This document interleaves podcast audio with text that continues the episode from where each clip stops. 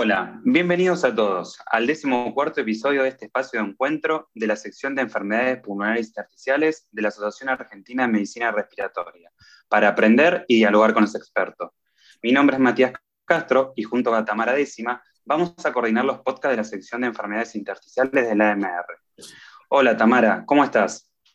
Hola Matías, buenas tardes a todos. Hoy estaremos realizando una entrevista sobre nutrición en fibrosis pulmonar idiopática.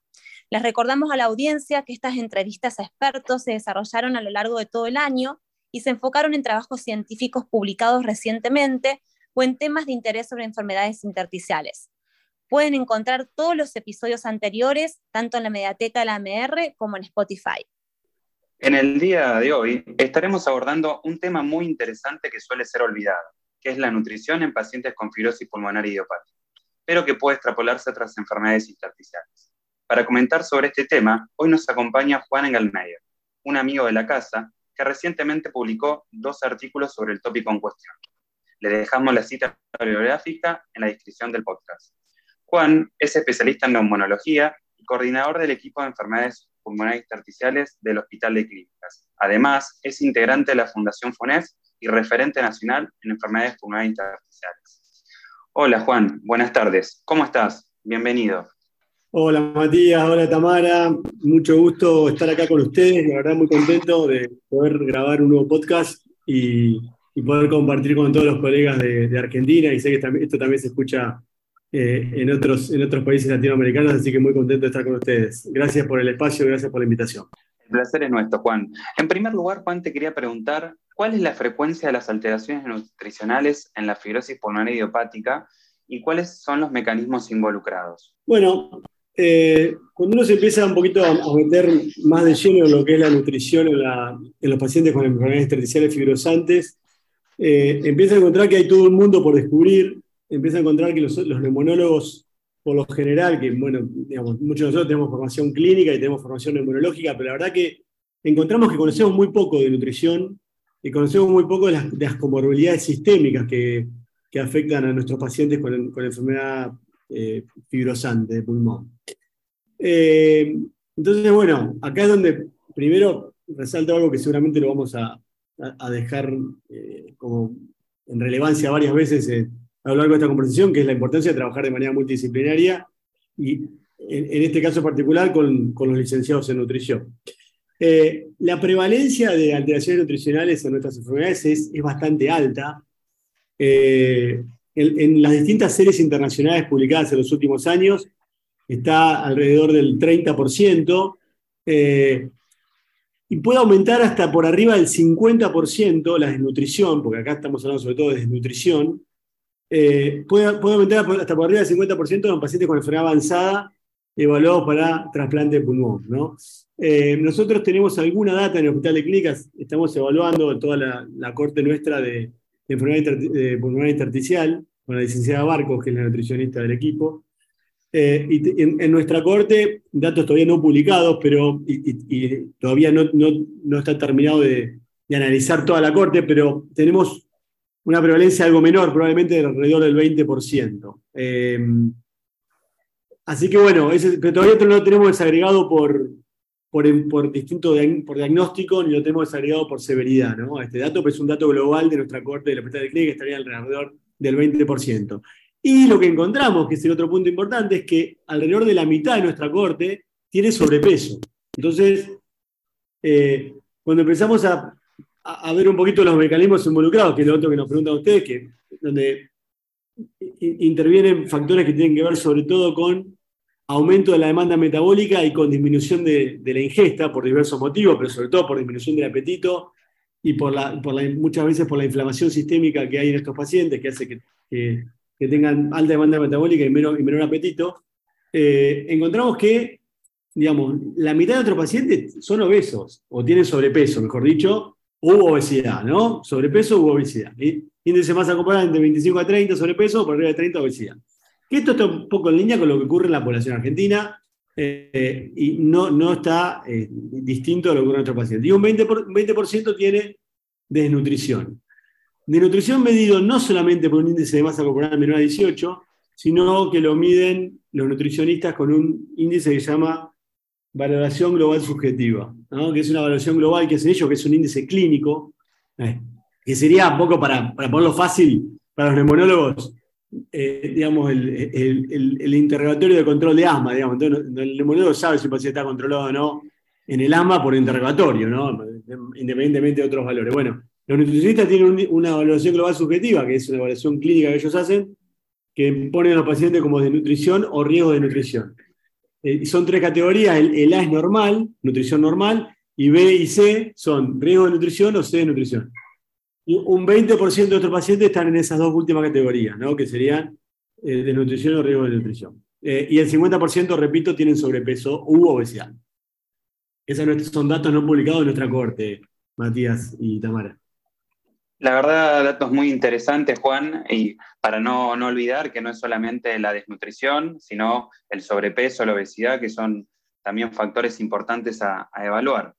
Y te quería preguntar en segundo término, Juan, considerando que no hay recomendaciones nutricionales en las guías de, de fibrosis pulmonar idiopática, desde tu experiencia, ¿cuándo derivas a un paciente para evaluación por el, equipo de nutrición? Básicamente, ¿cuándo los derivas y a quiénes? Bueno, eh, para pasar mensajes fáciles para nuestros colegas que están en los consultorios y se tienen que ocupar de un montón de, cuestiones inherentes a los pacientes y extra de los pacientes, papelería y demás, están muy ocupados. Entonces, me parece interesante como dejarle dos o tres cosas para tener en cuenta y para, para saber que tienen, que esos pacientes los tiene que ver sí o sí el nutricionista o la nutricionista. A ver, todo paciente que, tiene un índice de masa corporal bajo, básicamente, menor a 18, eh, eh, tiene que ir al nutricionista. Pero eso, digamos, es bastante, es bastante fácil de ver. Eh, nosotros, acuérdense que el peso y la talla, más allá de que no se los tomemos, lo tenemos en la espirometría, con lo cual es muy fácil para los neumonólogos. Tenemos los datos medidos e informados en la espirometría. Así que aprendan, a, aprendan a o, no se olviden, mejor dicho, por los médicos sabemos esto, pero muchas veces nos olvidamos, no se olviden de recabar el índice de masa corporal, ¿eh? que tiene el peso y la talla en la espirometría, y muchas veces hasta la espirometría está informado el índice de masa corporal. Todo paciente con bajo peso es obvio que tiene que ir al nutricionista. Pero el otro punto, eh, que es muy importante, todo paciente que viene perdiendo peso de manera no voluntaria, tiene que ir al nutricionista también. Todo paciente que ha perdido un 5% de su peso corporal en el último año, y 5% por una persona de 70 kilos son 2 kilos y medio. ¿eh? Todo paciente que ha perdido un 5% más de peso en el último año de manera no voluntaria tiene que ir al nutricionista. Y todos ustedes lo saben, porque lo habrán escuchado un millón de veces, pacientes que a lo mejor perdieron 7, 8 kilos en el último año, pero claro, tenía un sobrepeso importante, a lo mejor tenía 15 kilos de más y perdió 7, entonces el paciente te dice, bueno, doctor, pero mal no me viene. Entonces yo siempre le digo lo mismo, perder peso de manera no voluntaria nunca es bueno. Porque lo que uno pierde es masa corporal uno no pierde grasa, uno pierde masa corporal cuando pierde peso de manera voluntaria y hay una cantidad enorme de trabajos que demuestran que esa pérdida de peso de manera no voluntaria en pacientes con enfermedad respiratoria crónica en general y en pacientes con enfermedad fibrosante en particular se correlaciona con aumento de la mortalidad. Entonces, no es gratis perder peso de manera no voluntaria. Entonces, primer paciente que tiene que ir, a, sí o sí al nutricionista es paciente con un bajo índice de masa corporal, pero también aquellos pacientes con índice de masa corporal normal o elevado que han perdido un 5% o más de, peso en el último año de manera no voluntaria. Ese es el segundo paciente que sí o sí tiene que ir al nutricionista. Y el tercer paciente que tiene que ir sí o sí al nutricionista, en nuestro caso, sería aquellos pacientes que van a empezar tratamiento antifibrótico y que ya de por sí tienen síntomas gastrointestinales. Recordemos que los antifibróticos tienen una cantidad, eso lo vamos por ahí a charlar ahora enseguida, pero si sabemos que, los pacientes con antifibróticos pueden tener diarrea, pueden tener eh, este, disminución de apetito, y ya hay pacientes que ya vienen perdiendo peso, o ya tienen diarrea, o tienen colon irritable, o tienen reflujo, etcétera, etcétera, junto con la prescripción del antifibrótico va la evaluación nutricional. Muy claro, Juan, conceptos claros y precisos a quién derivar. Y te quería preguntar, cómo detectar o cómo pensar o sospechar ese paciente que quizás no ha perdido, no ha perdido peso, no ha modificado su BMI, pero por ahí ha perdido la cantidad de masa magra. ¿eh? eh, esos pacientes uno los podría detectar o, sospechar de, alguna manera? Bueno, eh, eso, es algo muy interesante, es algo que la, la, verdad la mayoría de nosotros no evaluamos en el consultorio, ni ahora vamos a ver un poquito, pero yo lo he aprendido un poco a hacer de la mano de, la, gente de nutrición y de la licenciada de Barcos, que, son los que más saben de esto y por ahí nos, enseñan. Pero, a ver, eh, hay una serie de métodos para evaluar masa muscular. Eh, los tres métodos más importantes son métodos que son muy conocidos para nosotros, pero que habitualmente los usamos con, otro, con otros motivos, como es la ecografía, básicamente la ecografía, eh, la, tomografía computada y por último la resonancia. Pero claro, la verdad que nosotros no solemos pedirlos para evaluar músculo, eh, pero sí podemos hacer, digamos, en el examen físico podemos hacer palpación de, los grupos musculares más importantes, eh, básicamente cuádriceps, eh, básicamente bíceps y tríceps. Eso lo podemos palpar muy fácilmente a nuestros pacientes en el consultorio. y lo otro, podemos, digamos, cuando, evaluamos ejercicios de fuerza activa y pasiva, que eso, si el paciente está haciendo rehabilitación o con el kinesiólogo, también son relativamente fáciles de evaluar. Si uno se, se acostumbra al consultorio, en, pocos minutos lo puede, lo puede hacer. Eh, pero lo que yo les recomiendo, sí, eh, a los neumologos, todos los pacientes con nuestros tienen una tomografía. Y todos los pacientes con tomografía, en la, tomografía se ven claramente varios grupos musculares, pero sobre todo se ven los pectorales mayores y menores. Y, es bastante fácil aprender a ver pectorales hipotróficos si uno los empieza a mirar y, eventualmente de la mano del radiólogo.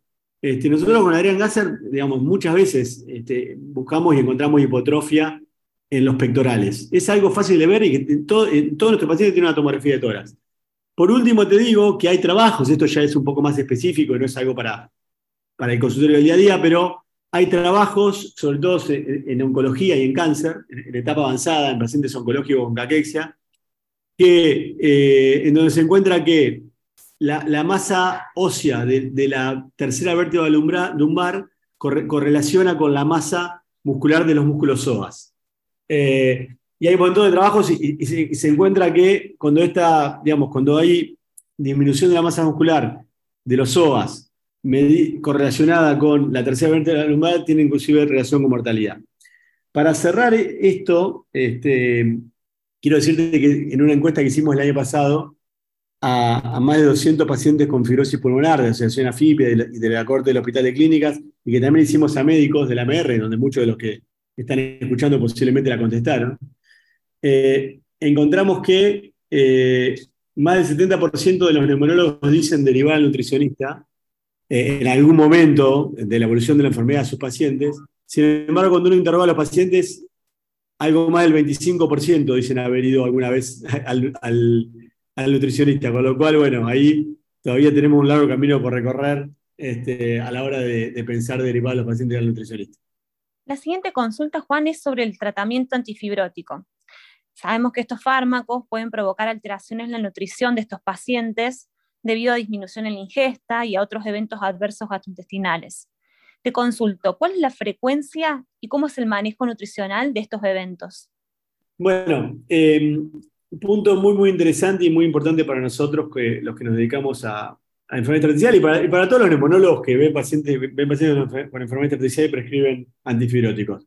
Lo pasé recién brevemente por arriba y no, no profundicé porque me imaginé que iba a haber una pregunta sobre esto.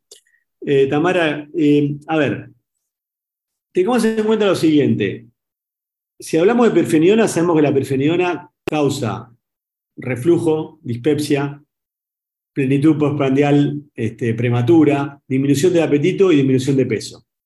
Eh, a veces puede causar también náuseas y vómitos, ¿no? Por supuesto, pero estos primeros, en la encuesta nuestra a los, pacientes con enfermedades fibrosante en Argentina, 45% de los pacientes este, refirieron y reconocieron que la prefenona les provocaba reflujo, por ejemplo. Y 35% dijeron que les provocaba disminución del apetito y pérdida de peso. Si hablamos del Inteanib, el Interanil también provoca disminución del apetito y pérdida de peso y provoca en más de un 70% de los casos, según nos refirieron los pacientes a nuestra encuesta el año pasado, diarrea. ¿no? Entonces, a ver, ¿cuál es el abordaje? Bueno, el abordaje es, por supuesto, lo que dijimos hoy. Si, alguno de nuestros pacientes, antes de prescribirle cualquiera de los antifibróticos, ya tienen alguno de estos eventos adversos. Y bueno, tenemos que saber que ahí tenemos que actuar este, de, manera preventiva y de manera activa, derivando al nutricionista. Eh, cuando salen con la receta, nomás ya de entrada, antes de que empiecen a tomar, tienen que ir al nutricionista. Eh, desde el punto de vista nuestro, lo que vamos a hacer es, si sabemos que tenemos la, menor duda que el paciente va a tener diarrea, cuando le recetamos el ya salen con la receta de la operamida. ¿eh? Eh, cuando, le recetamos perfeniona, tienen que ir con todas las medidas antirreflujo y, la, protección gástrica, ¿no? Eh, y después, por supuesto, que los nutricionistas tienen todo lo que tienen que ver con adecuación de, la dieta o de la adecuación de la alimentación, ¿no?